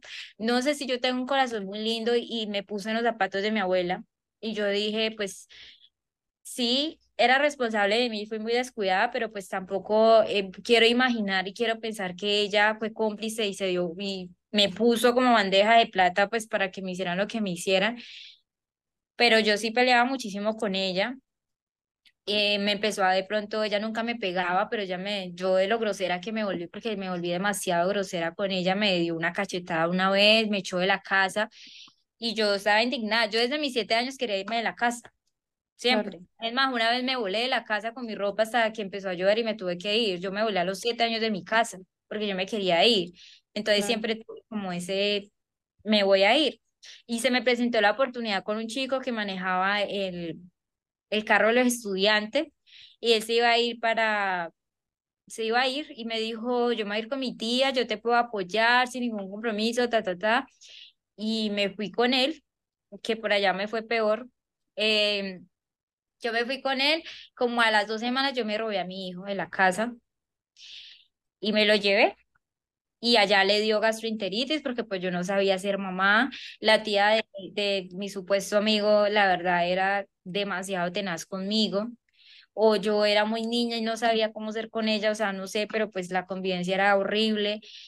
Y el niño se me enfermó horrible y este chico también empezó a, a forzarme a estar con él. En algún momento me dijo, tú me gustas, tata. Yo le dije la verdad, yo en ese momento no, yo no estaba pensando en un hombre, en nada, yo estaba, no sé, ni en dónde estaba, y empezó a forzarme para estar con él, para tener relaciones con él, y el niño se me enfermó, y yo no podía llamar a nadie, yo no podía salir, o sea, yo estaba como secuestrada allí, yo cogí el teléfono de la tía de él, y llamé a mi abuela y le dije, yo estoy en una finca, no sé cómo se llama la finca, sé que es Belalcázar, pero no sé, yo le dije, no lo haga por mí, venga por el niño porque el niño se va a morir. El niño está muy enfermo porque no hacía y no vomitar y tenía daño de estómago, de todo, y yo dije, el niño se va a morir, venga por él.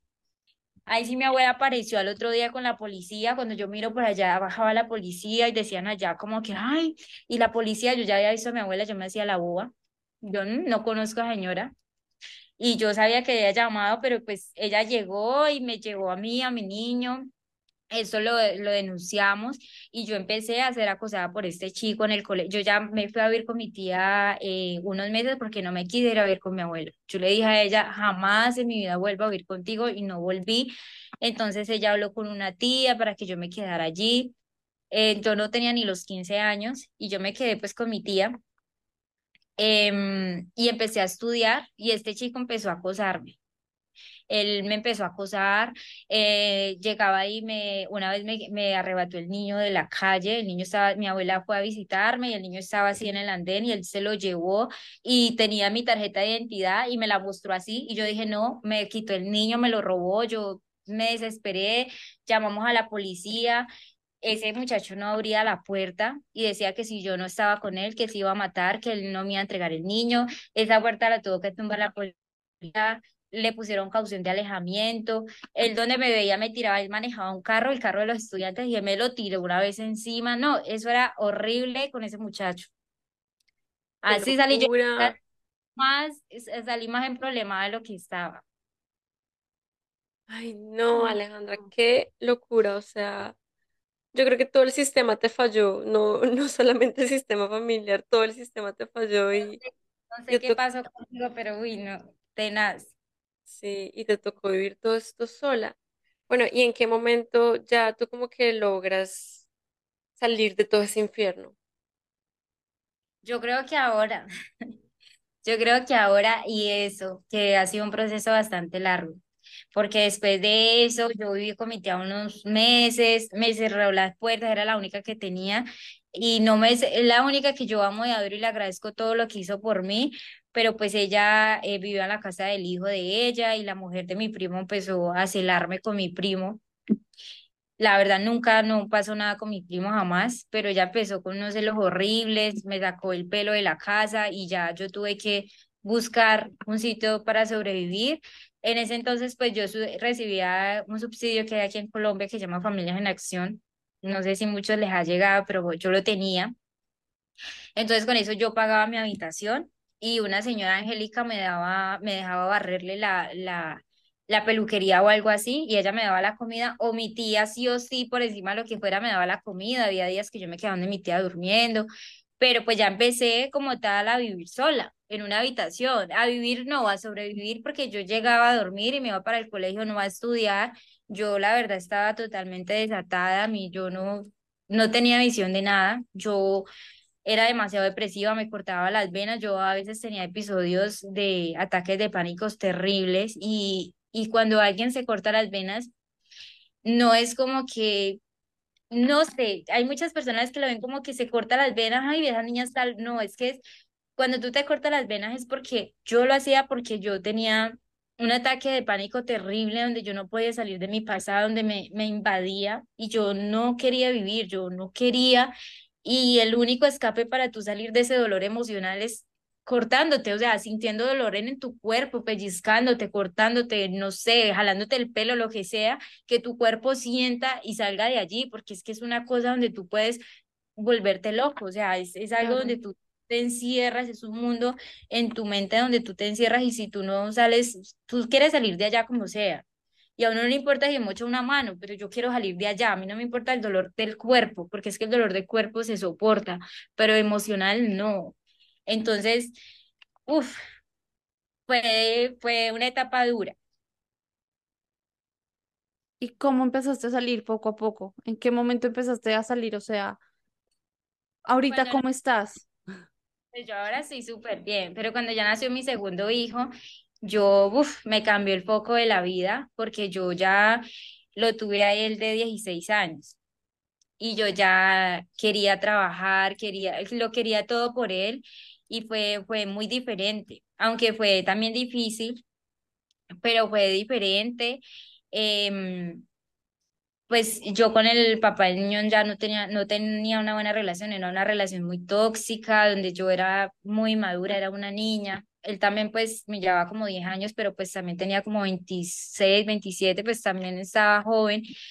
Y yo era demasiado rebelde, chaucera, o sea, yo venía con un montón de traumas donde pues tal vez él no pudo aguantar, no lo estoy disculpando ni nada, pero pues fue una relación bastante pesada y yo una vez me acosté, yo miraba hacia el techo, mi niño ni siquiera caminaba y yo dije, yo no puedo vivir más así porque me estaba haciendo mucho daño.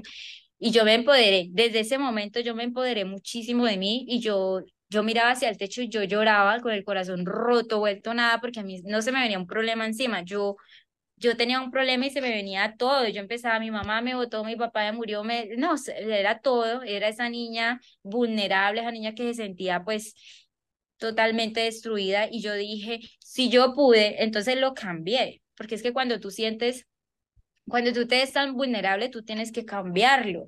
Y yo empecé y dije, si yo pude, sabiendo que mi mamá me votó, si yo pude soportar que mi papá se muriera, si yo pude soportar que todo esto me pasara, yo no voy a poder salir de acá, o sea, yo tengo que salir de acá. Y empecé a decirme, yo me voy a ir, me voy a alquilar una habitación, pues ya viví sola, yo habitación, me llevaba a mi niño, mejor dicho, empecé a construir mi vida y yo dije, y desde hoy en adelante me voy a superar, yo voy a trabajar, me voy a, ah, porque estaba súper flaquita, pesaba como 40 kilos y además tenía entonces también la autoestima por el piso y yo mm. dije, me voy a meter al gimnasio, me voy a, mejor dicho, le voy a demostrar a este man que yo me empoderé, como dice Carol G, la mujer en que yo me voy a convertir después de esto. Sí, tal cual. Y me convertí, de verdad que me fui, eh, ya volvió de mi tía, ella me cuidaba a mi niño, yo estaba muy niña, pero a mí me dieron trabajo en una panadería, empecé pues a poder eh, solventar a mi hijo, después me alquilé una pieza sola, después eh, ya con él, trabajando muy duro, obviamente, ya me conseguí un apartamento más bonito, empecé a comprar mis cosas de segunda, después empecé a sacar mis cosas nuevas. Eh, eran días donde había trabajo había meses donde no había trabajo y en una de esas pues estaba sin trabajo, estaba muy mal económicamente y decidí venirme a, Cali, ya tenía como 17 años y empecé a trabajar en sándwich cubano. Y también fue un proceso bastante duro, pero pues nada para lo que ya había pasado. Claro. Y así empecé a salir poco a poco, me volví muy fuerte, me volví muy cerrada en mis emociones, yo decía, yo no tenía pareja, yo decía que yo no creía en el amor, que mejor dicho, el amor para mí era como que qué bobada, qué estupidez. Y me paré firme y no me enamoraba de nadie ni nada. Y, y pues la psicóloga me dice que eso fue un escudo que yo misma tomé como de, de supervivencia, de defensa y no creía en nadie. Yo no confiaba, yo no confiaba en nadie y aún yo no confío en contadas personas con mi mano, porque yo siempre decía como que si mi mamá me votó a mí, yo qué puedo esperar de otra persona. No, claro, lo más normal del mundo.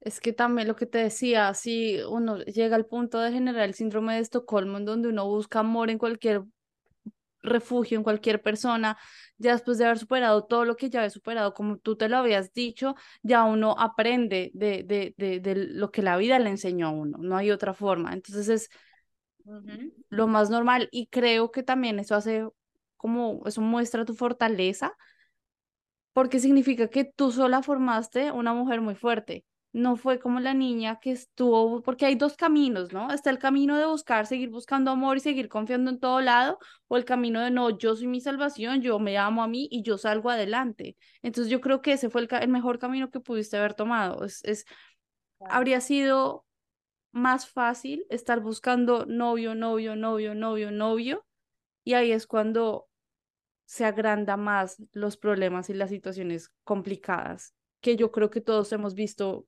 situaciones así. Mm. Sí, y que yo saltaba en los dos caminos, ¿no? Un día yo no quería vivir, era el, el este existencial, y había días en que yo sí podía con todo. Entonces, no sé, yo saqué fortaleza y que estuve en los dos caminos. Vea, yo tuve amigas que me decían, yo estaba sin trabajo con mi niño porque el papá, yo me separé y él no volvió a responder por mi hijo. Eso también fue algo, eh, una relación bastante dura. No respondía por mi hijo y había días entonces en donde yo tuve amigas que me decían, no, en tal bar trabajan así y si usted no está con nadie igual te van a pagar igual. Y yo lo patiné. Yo dije como que, pero la verdad no seguí el camino jamás eh, había algo que no me dejaba, o sea, y ese algo fue que yo fui abusada y yo dije, yo no puedo estar con un hombre que a mí no me guste, yo lo mato, o sea, yo no puedo permitir que alguien que a mí no me gusta, si me, ah, se me había venido. Yo no puedo permitir que alguien que a mí no me gusta me toque porque yo me voy a morir, o sea, yo no puedo con eso.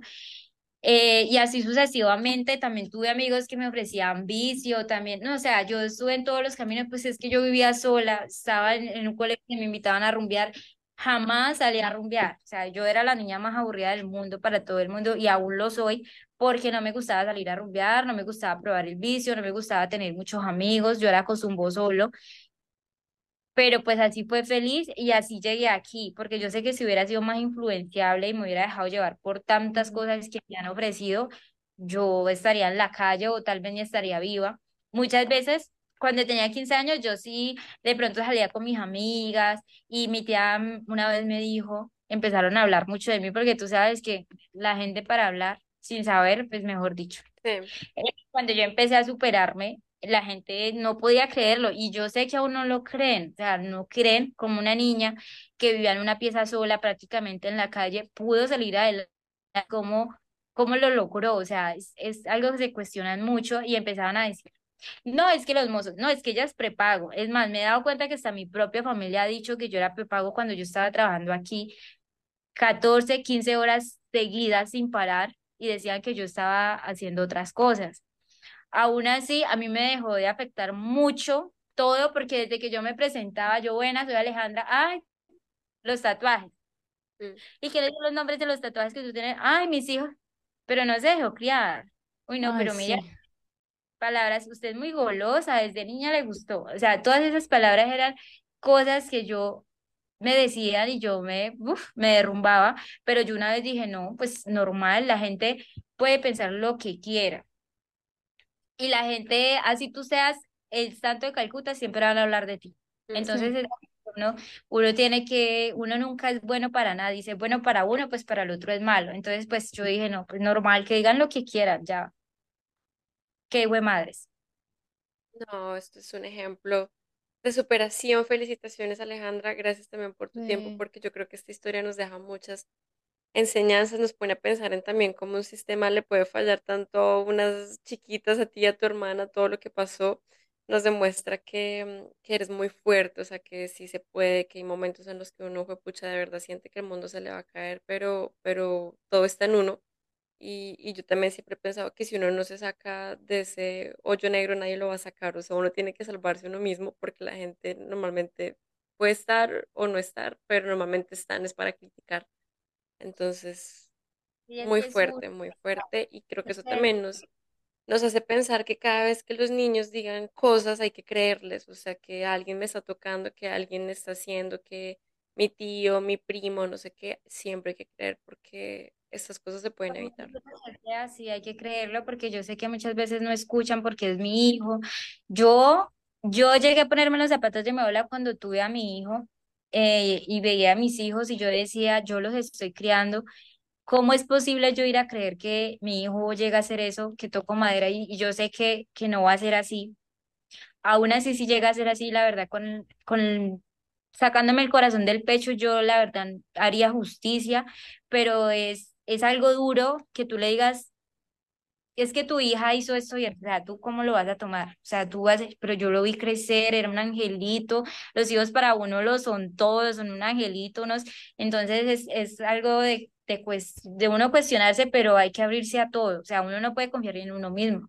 Entonces uno tiene que abrirse a todo y decir, sí, está pasando algo y nunca permitir que, que alguien pueda traumatizar a un niño, porque yo sé que como yo pude, hay personas que ya se fueron y que no han podido y que han tomado el, camino de suicidarse. Yo una vez tomé veneno y no sé cómo estoy aquí sentada, yo no sé Dios para qué me trajo a mí, pero yo sí intenté suicidarme muchas veces y yo estoy aquí sentada porque Dios así lo ha querido, pero de yo haber encontrado la manera, yo lo hubiera hecho sin pensarlo. Entonces sé que hay muchas personas que en algún momento se les acaba la fuerza y lo hacen solamente por el morbo y un momento de una persona que, o sea, como un violador no se cuestiona lo que, es que no lo que está haciendo en el momento, es lo que está provocando para toda la vida a este niño. O sea, lo que le está provocando toda la vida, lo que para un hombre puede ser placer, puede ser morbo, puede ser cualquier cochinada que le venga a la cabeza, puede estar matando a este niño prácticamente, o sea, lo puede estar matando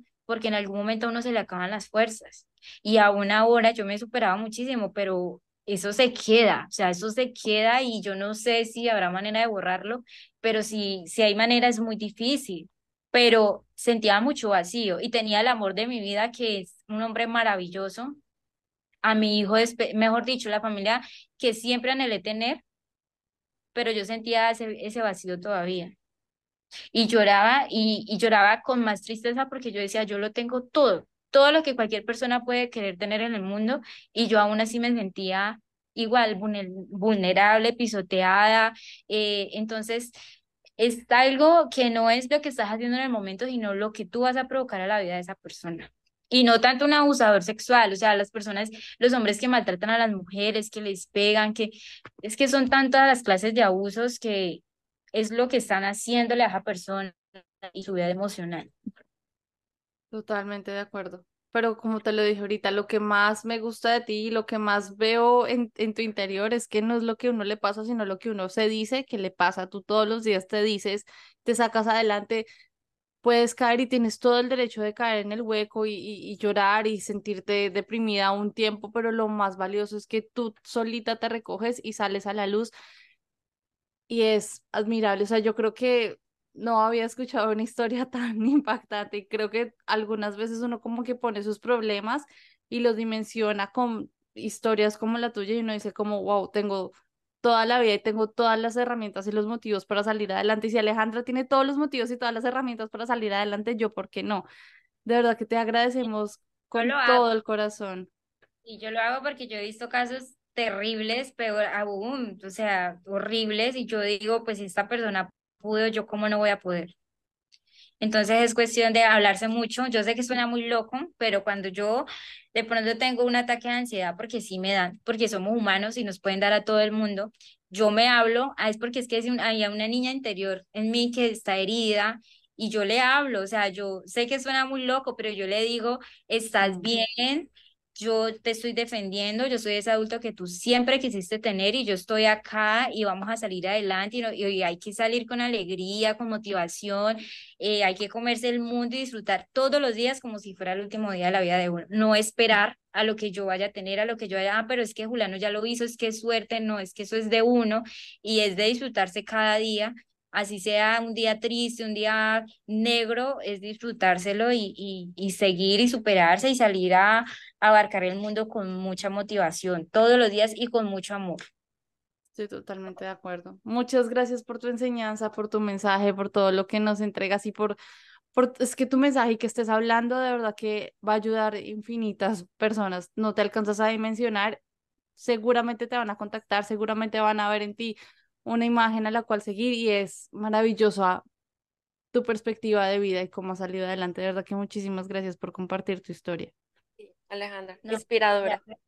Gracias. por tu tiempo. Eh, nos vemos después. Gracias también por contarnos tu historia, por quedarte con nosotras, por abrirte eh, hacia nosotras y hacia este público. Y, y, pues nada, hay que seguir inspirando, hay que seguir siendo fuertes. Muchas gracias. Muchas, gracias. No, muchas gracias por la invitación y yo encantada, feliz y de verdad, pues nada, espero que también les sirva muchísimo a todo el mundo, a todo el que se siente identificado y necesita un mensaje en este momento de que si se puede, agárrense siempre mucho de la mano de Dios porque de verdad que Dios por encima de todo eh, siempre muy confiados en Dios, Dios es el único que puede llenar ese vacío que uno siente y pues si en algún momento necesitan un consejo, cualquier cosa, la verdad pues que yo estaré muy feliz de estar aquí y abrirme y hacer todo lo necesario para que esos vacíos y esos huecos se llenen de alguna u otra manera. Qué linda, gracias por tu corazón tan lindo, de verdad, eres wow, un ser de luz. Gracias a ustedes también, son preciosas. Bueno, muchas gracias a todos por escucharnos. Nos vemos el próximo lunes en otro, en otro episodio. Aquí dejo las redes sociales de Alejandra para que la sigan. Y ya, eso es todo. Muchas gracias. Gracias por todo. Hermosa historia. Bye. Alejandra no ha presentado cargos ante las autoridades aún porque está esperando a sanar ella, estar estable emocional y psicológicamente para poder pasar por todos los trámites. La abuela de Alejandra tiene la custodia de su hijo mayor. Alejandra está ansiosa en el proceso por recuperarlo. Vive una vida feliz y tranquila en compañía de su esposo y su segundo hijo. Si tú conoces un caso de abuso sexual cuya víctima sea un menor de edad, puedes acercarte a la fiscalía y denunciar el hecho.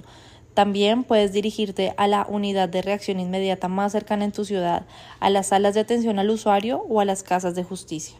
El bienestar familiar también tiene la línea gratuita nacional 141 para denunciar la violencia sexual, acoso escolar, trabajo infantil o reportar una emergencia que comprometa a un menor de edad.